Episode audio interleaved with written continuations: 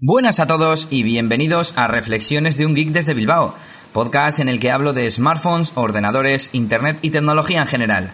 Soy Elías, Elías NS en Twitter y la mayoría de redes sociales, y hoy es 11 eh, de octubre de 2013, viernes, y por fin puedo grabar un nuevo episodio del podcast tras una semana de muchísimo trabajo. Pero bueno, ya sabéis lo que dicen, ¿no? Que eso es bueno y que no falte. La verdad es que sí, en estos, en estos periodos de crisis en los que estamos, es buena noticia, que no falte. Bueno, traigo un episodio con muchas cosas, mucho contenido que he ido anotando y, apuntando. Y espero que mi voz y mi medio catarro de invierno no me traicione y, y se me entienda y no os moleste demasiado. Bueno, lo primero, pues como siempre, las noticias y mi opinión sobre ellas. Tengo varias por aquí. Y la primera es que, al parecer, Bill Gates, en una entrevista, ha afirmado que la secuencia control suprimir fue un error. Ya sabéis, esta combinación de teclas para sacar el administrador de tareas o para bloquear el, el ordenador, para acceder a la pantalla de bloqueo, de estas cosas. Entonces, eh, se conoce que culpa a un ingeniero de IBM, de los primeros tiempos de Windows y de Microsoft, que se debió negar a incluir un botón dedicado para, para esta función, para sacar, eh, para iniciar o ejecutar el administrador de tareas. Bueno, yo no sé desde cuándo está habilitado, pero yo utilizo otra combinación, una que me parece mucho más cómoda, al menos para sacar el, el administrador de tareas, y es Control Mayus, Control Shift y Escape. Yo pulso las dos eh, primeras con el pulgar y con el índice escape y ya pues me aparece eh, el administrador de tareas. Eh, ya voy a mirar desde cuándo está habilitada esta opción y si alguno de vosotros lo sabe pues que me lo cuente. Y voy a mirar ya que estamos qué es lo que aparece cuando doy control al suprimir. Bueno, aparecen las opciones aquí en Windows 7 de bloquear el equipo, cerrar sesión, cambiar la contraseña o iniciar el administrador de tareas. Entonces, eh, sin más, ese es mi, mi, consejo de hoy sobre esta noticia, que utilicéis Control, Shift, Escape, que se hace con una mano muy rápido y muy útil. Bueno, realmente mi opinión no os la he dicho, y es que eh, creo que tampoco es tan difícil pulsar, pulsar eh, una combinación de teclas, y más si es la de Control, Shift, Escape. Pero bueno, ¿eh? vosotros diréis. Más noticias que tengo por aquí apuntadas. Han anunciado la marca de dispositivos de pues, monitorización de actividad, que es Fitbit, ha anunciado un nuevo producto, una evolución de su pulsera Fitbit Flex, que se llama Fitbit Force. Fitbit Force, que al parecer es un, pues una evolución en la que en la pantalla, en lugar de ser bueno, es que la anterior no tenía pantalla, iba a decir, en lugar de ser cuatro LEDs, es que eran creo que cuatro o cinco LEDs y no sé muy bien cuáles eran las funciones, pero no disponía de pantalla como tal. Bueno, pues en el siguiente eh, dispondrá de pantalla, por alguna imagen que he visto parece ser que en esa pantalla aparecerá el reloj directamente. Y creo que, más eh, funciones. Me ha parecido leer que integrarán más funciones. Y me hizo recordar mi profecía eh, a lo Geekolodamus, como hace el podcaster Geekologista, otro podcaster que debéis escuchar, de que al final acabarán convergiendo estos dispositivos de monitorización de actividad con los smartwatches. Al final todas estas pulseras y relojes eh, tendrán cada uno las funciones del otro. Las pulseras te darán notificaciones y reloj y los relojes te, te, medirán pues la actividad diaria o incluso las actividades deportivas como ya hace el Samsung Galaxy Gear. Otra noticia que no sé si he leído hoy o ayer, recientes, de las más recientes, es eh, la salida del nuevo Sony Xperia Z1F. Es lo que sería el Z1 Mini. Y lo bueno de este terminal es que no le han recortado en características. Es decir, sí que ha bajado alguna de las características, como puede ser la batería, ha bajado de 3050 mAh a 2300. La densidad de píxeles ha bajado de 400 y pico a 300 y pico. La resolución, la resolución ha bajado de Full HD 1080 a HD 720 y por supuesto la pantalla, que es el elemento que hace que todos los demás hayan bajado, porque si tienes menos pantalla mm, no es tan grave tener menos batería, lógicamente tendrás menos resolución de pantalla y lógicamente la densidad de píxeles será más pequeña. Pero la potencia no ha cambiado, eh, es la misma potencia que su hermano mayor, el Xperia Z1. Y además tiene otra mejora y es que la cámara frontal ha pasado de tener 2 megapíxeles a 2,2. No es gran cosa, pero bueno, ahí lo tenemos, una mejora. Por fin, por fin me alegro de que aparezca un teléfono de los denominados mini que no pues sea no se convierta de un gran tope de gama digamos a un gama media un poco ya mediocre no como la propia palabra indica. Y eso que me alegra. A ver eh, todavía no he visto ningún precio de lanzamiento. Estoy esperando a ver eh, si se publica y fecha de publicación porque tengo curiosidad. Obviamente no me voy a comprar el teléfono porque ya sabéis que finalmente me he decidido por el Nexus 4 cuando se hizo la rebaja. Pero bueno, eso, que tengo curiosidad. Bueno, más novedades en cuanto a terminales. Eh, al parecer Galaxy, Samsung, perdón, ha, presentado su primer terminal con pantalla curvada, el Galaxy Round. Eh, es un terminal cuya curva en la pantalla está, pues si sostienes el teléfono en posición vertical, pues eh, en horizontal, ¿no? Como si estuvieras viendo, pues una pantalla de cine curvada, por ejemplo, ¿no? Y la verdad es que no entiendo muy bien para qué puede servir una pantalla con esta forma. Yo siempre que me hablaban de pantallas curvadas, me lo imaginaba pues como, ya no digamos como en estos vídeos eh, futuristas que hacen de conceptos, en los que tienes una pantalla que se dobla por la mitad o una pantalla incluso enrollable. Pero sí quizás pues una pantalla mm, que se amolde un poco a alguna funcionalidad o alguna parte del cuerpo o algo así, como pues no sé, una pantalla curva para hacer el móvil que te vaya de la oreja a la boca, eh, pues si se te quede más cerca y no coja tanto ruido el micrófono o cosas así, o una pantalla curvada para un smartwatch, para un dispositivo de muñeca, que debido a la curvatura pues puedas hacer la pantalla más grande y no quede una cosa pues eh, que, que sobresalga de tu brazo, ¿no? Pero bueno, supongo que es bueno que se vaya avanzando en este tema y esperemos que en futuros modelos pues utilicen para algo más útil este tipo de pantallas. Bueno, y hasta aquí el apartado de noticias, no tengo nada más que comentar, pero tengo más secciones para hoy. Tengo en la sección de pues cosas útiles para, para los eh, escuchantes que estáis escuchando este episodio hoy. Eh, tengo una recomendación de un programa que utilizo yo en mi Windows. Se trata del programa Teracopy. Es un programa que sirve para gestionar la copia de archivos y el movimiento de archivos en las carpetas del ordenador. Y dirás, ¿para qué, ¿para qué quiero yo un programa si ya lo hace Windows? Pues bueno, tiene las siguientes ventajas. La primera y más importante es la rapidez si tú copias eh, archivos con este eh, programa, pues te lo copia mucho más rápido que con el propio Windows. Además puedes mm, pausar y continuar, es decir, que si por lo que sea necesitas eh, hacer otra transferencia o tener disponibles todos los recursos del sistema, pues solo tienes que pausar la transferencia. Por cada transferencia que haces te crea una pequeña ventana y pues pausas la que quieras y reanudas la que quieras. También te genera logs de error en la misma ventana de cada transferencia. Se puede, tiene dos tamaños, uno digamos mini y otro pues como maximizado, ¿no? Para ver la lista de archivos que se están copiando en esa operación.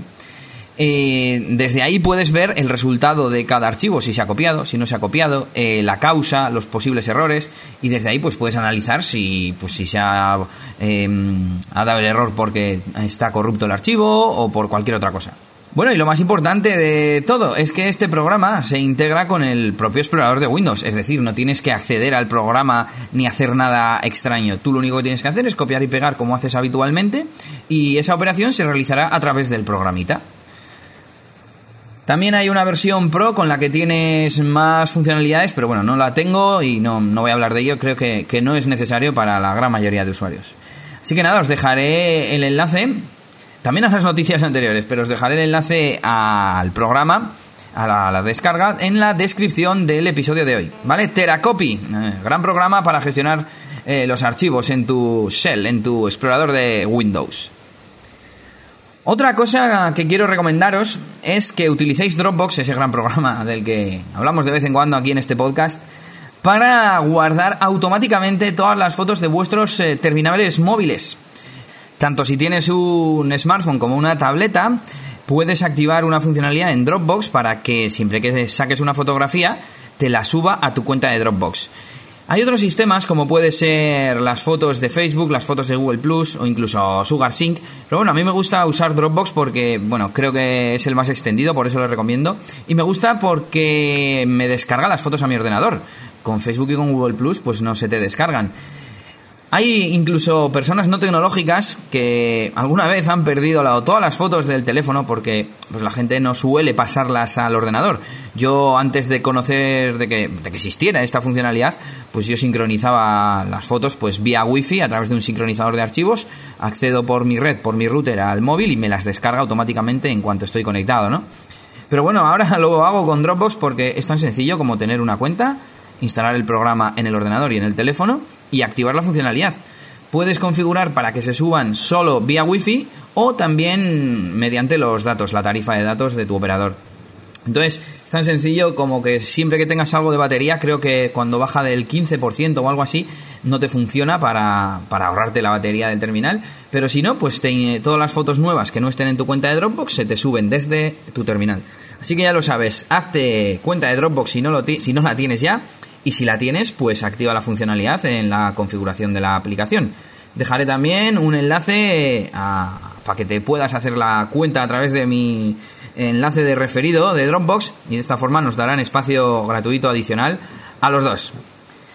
Y nos vamos con la última parte del podcast, que es la parte más personal, en la que hago pues algunas críticas, algunos comentarios y cosas que ya no puede que no sean tan tecnológicas. La mayoría sí, pero algunas no.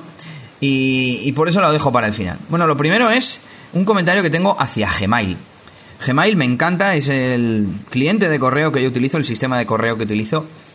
Pero hay una cosa que no me gusta, hay una cosa importante, entre comillas, que no me gusta. Y es que está muy bien que Gmail te junte los correos en conversaciones. El problema es cuando le mandas a personas distintas correos con el mismo asunto. Hay veces, no sé muy bien de qué depende, no sé si es siempre o si depende de algo, que te junta en una misma conversación este, estos emails. Es posible incluso que yo haya enviado un mensaje a dos personas, Pedro y Juan, y que luego le mando a Juan un email con el mismo asunto, pues por pues el nombre de un proyecto en el que estamos trabajando, ¿no? Pues Gmail es, eh, me junta esos dos emails que en realidad no tienen por qué ir juntos porque les puedo estar contando cosas distintas en la misma conversación. Bueno, pues me gustaría que Gmail fuera inteligente, leyera el contenido o no sé de qué forma no hiciera esto, pero bueno, supongo que es eh, la otra cara de la moneda de esta funcionalidad de las conversaciones de Gmail. Bueno, a ver si a vosotros os ha pasado alguna vez o si sabéis por qué o, cualquier comentario que tengáis, ya sabéis, me lo hacéis. Más cosas sobre podcast y podcasting. Tengo varias mm, cosas para hablar hoy. Por un lado, la valoración que hacen muchos de los podcasts y podcasters que graban en Spreaker. Tanto buenas como malas, digamos. Por un lado, eh, hay gente, parece ser, que critica los podcasts que se hacen en Spreaker, como que son cutres, como que son malos, como que no merecen respeto, etcétera. Esto ya lo he dicho alguna vez cuando se puso de moda aquel tema de la endogamia podcaster 2.0. y yo ya de mi opinión que es la siguiente. Spreaker no es más que una plataforma de audio, ni tan siquiera, sí, de podcast, ¿no? Pues bueno, plataforma de podcast. No es más que un servicio. El contenido que hay ahí depende de lo que suba cada usuario. Puede ser más profesional, menos profesional, más corto, más largo, eh, mejor editado, peor editado, de una temática, de otra. Pero Spreaker no es más que un servicio. Un servicio que, por cierto, puede usar cualquier persona, puede usar todo el mundo no está restringido a una temática, no está restringido a un tipo de podcast, como acabo de decir. Por lo tanto, tampoco encuentro sentido a que los propios podcasters hablen de los Spreakers como refiriéndose a los usuarios de Spreaker y sobre todo refiriéndose a usuarios concretos, a un grupo concreto de usuarios, a un grupo de podcasts o temáticas eh, concretas.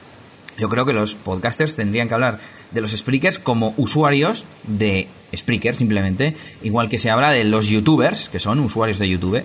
Sí, bueno, eh, los youtubers se entiende un poco que tienen una cuenta que usan habitualmente, ¿no? Que producen contenido habitualmente, pero bueno, no tiene por qué ser de una duración determinada, no tiene por qué ser de una temática determinada. Y lo mismo pasa con Spreaker. Habrá usuarios que solo tengan cuenta para escuchar podcast y otros usuarios que la usen pues para publicar contenido. Pues a esos son los, a los que yo llamaría Spreakers. pero a todos, no a un grupo o a los que realizan una temática. Y en cuanto a la calidad, pues bueno, explique, solo es una plataforma. Yo puedo grabar en mi editor como estoy haciendo ahora mismo y publicarlo en cualquier sitio, hasta publicarlo simplemente subiéndolo a cualquier servidor de alojamiento de archivos o compartiendo un enlace de mi Dropbox o cualquier cosa. Y por eso no soy ni peor ni mejor, solo es una plataforma, solo es un medio de, de alojamiento. Eso sí, se me está ocurriendo ahora que quizás eh, Spreaker sí que promociona eso de graba en cualquier lugar y en cualquier momento y de cualquier forma. Y bueno, eso puede condicionar o mm, promover que ciertos podcasters y podcasts pues tengan una calidad eh, que no cumple unos mínimos, que la duración no sea muy larga por grabar, por ejemplo, en movilidad. Pero bueno, al fin y al cabo nadie te obliga, no es la única forma de trabajar con Spreaker, por lo tanto creo que no se debería generalizar. Y bueno, creo que ya me he extendido demasiado con este tema, así que voy a pasar al siguiente. Escuchando a un podcast de tecnología que también debería escuchar, alguna vez lo he nombrado por aquí, el Camionero Geek, eh, comentaba, ha propuesto hacer una, un concurso de podcast alternativo al de las JPod. Eh, él y otros podcasts eh, dicen que está haciendo unas JPod alternativas, pero a ver, las JPod son las jornadas de podcasting. Él no está organizando un evento, que sean eh, una reunión, unas jornadas de podcasters y oyentes. Simplemente está haciendo un, un concurso, ¿no? Y hecha esta aclaración, bueno, a mí me ha parecido buena idea hacer un concurso alternativo al de las JPod de pues para que votemos todos los oyentes del Camionero Geek y votemos al mejor podcast tecnológico y al mejor podcaster tecnológico, eso sí. Ya, como él es eh, eh, le gusta la tecnología y su podcast es de tecnología, pues él lo ha propuesto a tecnología. Yo ya he enviado mi respuesta y tú puedes enviar la tuya a elcamionerogeek@gmail.com o dejárselo en el hashtag de su podcast en Twitter con el hashtag el camionero geek. Y nada, pues a ver si pronto salen los resultados de este concurso o no sé cómo decirlo, premios, premios eh, de podcasting alternativos del Camionero Geek. Y a ver, eh, a ver qué sale por ahí. Yo ya he hecho mi voto, así que no, no tardéis en hacer el vuestro. Bueno, y continúo con, con el tema del podcasting. Eh, no hago más que oír en muchos eh, podcasts, mm, pues que hablan de gestores de, de podcast, ya sea para recomendarlos o preguntando dudas o cosas así. Pues bien, os voy a contar cómo escucho yo los podcasts, que también escucho muchísimos podcasts, y os voy a preguntar claramente qué ventajas tiene los gestores de podcast, aparte de, bueno, de poder añadir cualquier feed de cualquier servicio, obviamente, ¿vale? Yo utilizo, ahora mismo utilizo la aplicación de Evox. ¿Por qué? Pues porque la mayoría de podcasts que utilizo está en Evox. Segunda razón por la que le utilizo, porque de vez en cuando escucho también podcast desde el ordenador, incluso mm, para que los oigan otras personas. Por tanto, tenerlos solamente en el smartphone, pues no es lo más adecuado. ¿Qué más, qué más, qué más? Bueno, yo, Evox tiene una funcionalidad eh, que es guardar eh, cierto episodio, cierto audio, a un apartado propio que se llama Mis Audios. Y además, adicionalmente en el teléfono, te permite descargarlos para escucharlos más tarde offline.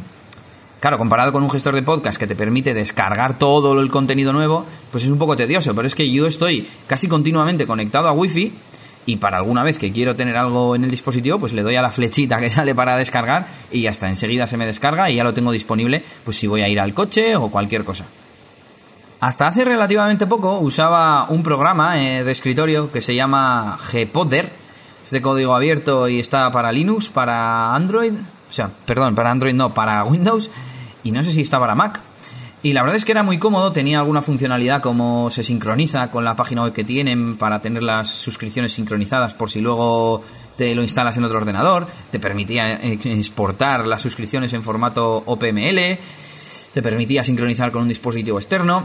Y yo utilizaba este sistema, pero al final me daba como mucha pereza tener que andar sincronizando, tener que andar, pues no sé, gestionando archivos en local en el ordenador cuando no lo necesitaba. Y bueno, la verdad es que lo estoy pensando ahora y no sé, no sé por qué más me lo quité. La verdad es que, pues Evox es muy cómodo y a mí es lo que me va, va perfecto, ¿no? Porque al fin y al cabo mi dinámica de podcast es ver que hay nuevo, añadirlo a mis audios o incluso darle a descargar y ya está. Luego me voy a mis audios a escuchar si quiero tener una lista, le puedo dar a añadir más audios a la lista de reproducción y ya está. Entonces, bueno, así es como escucho yo podcast. Cuéntame si quieres cómo los escuchas tú y sobre todo qué ventajas tienen los gestores de podcast en, en el móvil, en el smartphone. Bueno, y sigo con más cosas, aunque un poco off topic. Hace poco tuve que utilizar el servicio de Alsa, que son un, pues, autobuses de, creo que están, no sé si están en toda España o solo en la zona norte. La verdad es que me gustó mucho el poder eh, comprar, por un lado, el billete por internet y por otro, no tener que imprimir ni recoger nada, simplemente con enseñar mi DNI. Ya sabían que yo tenía una reserva y me dejaron montar en el autobús. Tenían wifi, por cierto, en el autobús, aunque yo no lo utilicé. Y lo que vengo a comentar es que me han mandado para rellenar una encuesta y yo como buena persona y buen usuario, pues me dispuse a, rellenarla. Creo que tenía 10 pasos y creo que solo llegué al segundo o al tercero. Porque, madre mía, los que diseñan las encuestas normalmente, salvo honrosas eh, excepciones, las diseñan de culo. Es decir, te ponen eh, valórame todos estos aspectos del 1 al 10 y te ponen 15 aspectos que la mayoría no son relevantes para el viaje y te ponen para valorarlos del 1 al 10. ¿Y cuál es la medida? 10 es perfecto, eh, 0 es nada y entonces ¿cuál te pongo? Vale, yo estuve cómodo, por ejemplo preguntaban la comodidad de los asientos, ¿no? Pues yo fui normal, ni muy ni especialmente cómodo, ni tampoco incómodo. Yo a mí me gustan los sistemas de valoración si no es de tres eh, opciones, de cinco como mucho, es decir, neutro, bien, muy bien y hacia abajo mal o muy mal. Entonces, por ejemplo, las estrellas de Facebook, cuando te ofrecen tema de valorar una aplicación, es me encanta, luego está me gusta mucho, luego está creo que me gusta, que es la neutral, porque al fin y al cabo, si no hubieses usado esa aplicación, pues, pues es porque no te gusta, ¿no? Pero bueno, y las otras son no me gusta y no me gusta nada o algo así. Y bueno, luego también hay otro, otro tema acerca de las encuestas que son las preguntas enrevesadas que hacen. Ya no eh, las, las opciones de respuesta, sino las preguntas que muchas veces las preguntan mm, de tal forma que quedan súper ambiguas. Ahora no se me ocurre ningún ejemplo, pero vamos, seguro que si habéis rellenado alguna encuesta de, de este tipo, pues os ha pasado, ¿no? Bueno, continúo. Una aclaración. Eh, he oído bastantes, bastantes personas o en bastantes medios o noticias decir que las Google Glass son gafas de realidad aumentada. Yo eh, realidad aumentada la conocí pues con aplicaciones, por ejemplo del smartphone, que te superponían información a lo que estabas viendo en la pantalla. En ese sentido, bueno, sí, eh, Google Glass son gafas de realidad aumentada, pero son mucho más. Es como llamar al teléfono pantalla de visualización. Pues no es una pantalla nada más, ¿no? Pues las Google Glasses tampoco son nada más unas gafas de realidad aumentada. Unas gafas de realidad aumentada sería ah, que por encima de, la, de lo que estás viendo y por toda el área de visión se te pudieran superponer pues eh, información extra de, localización de, de sitios o lo que sea, ¿no? Pero Google Glass tampoco tiene más que una pequeña pantalla en un lateral que casi ni, ni estorba para la visión y, te hace muchas cosas más que superponer un, información. De, acciones como sacar fotos, llamar por teléfono o estar conectado a internet. Así que bueno, ¿eh? si alguna vez lo veis esto, que sepáis que no es cierto, que no, no, son gafas de realidad aumentada y que si lo decís, pues no, no lo digáis porque no lo son. Y por último quería preguntaros, pediros ayuda para un par de temas. Por un lado, un par de personas o tres, amigos y familiares, me han pedido mi opinión para comprar un smartphone barato. Ah, estamos hablando de un presupuesto de unos 100 euros, 100, 150, rascando mucho. Entonces yo he recomendado el único que conozco por esas cifras y que sea relativamente fiable, claro. Esta gente no quiere irse a un teléfono chino o cosas así, ¿no? Entonces, pensando en recomendarles algo de una marca relativamente reconocida, pues a mí se me ha ocurrido recomendarles el BQ Aquaris 3.5. Eh, la única pega que le veo es el tamaño de pantalla y más que el tamaño la resolución, que es de tan solo 320 x 480 o 360, no sé cuál es el ancho. Y, pero bueno, por lo demás es un doble núcleo, tiene creo que un giga de RAM y pues está bastante bien para, para el precio que tiene, que son 99 euros. No sé qué otros terminales ofrecer porque yo de esas gamas solo conozco los móviles como Hiayu o cosas así, o móviles ya mm, chinorros de estos raros mm, que se vendan por, por eBay.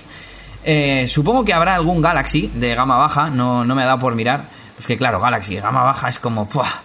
es un poco quiero y no puedo, ¿no? Pero bueno, quizás haya alguno que tenga unas especificaciones aceptables y no, no se vaya de precio. Y por último, he visto algún Alcatel eh, One Touch. Parece que Alcatel ha vuelto a la carga y que tiene algún modelo de gama baja que, no está mal. Ya lo voy a mirar, ya os comentaré, pero sobre todo lo que os pido es que vosotros me deis vuestra opinión a través de Twitter en el IASNS o me escribáis a través de, de Google Plus, por ejemplo.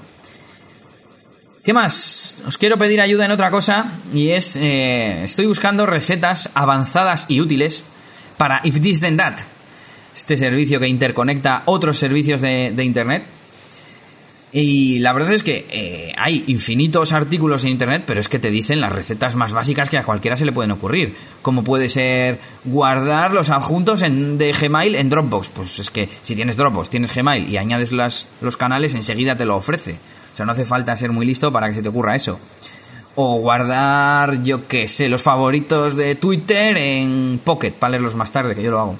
Yo me refiero a más cosas más avanzadas que interactúen con algún otro servicio tercero, por ejemplo, guardar en PDF en tu Dropbox un artículo que has leído y que el parámetro que metes en, en, la receta de Dropbox sea un servicio externo que mediante una URL te la devuelve en un PDF.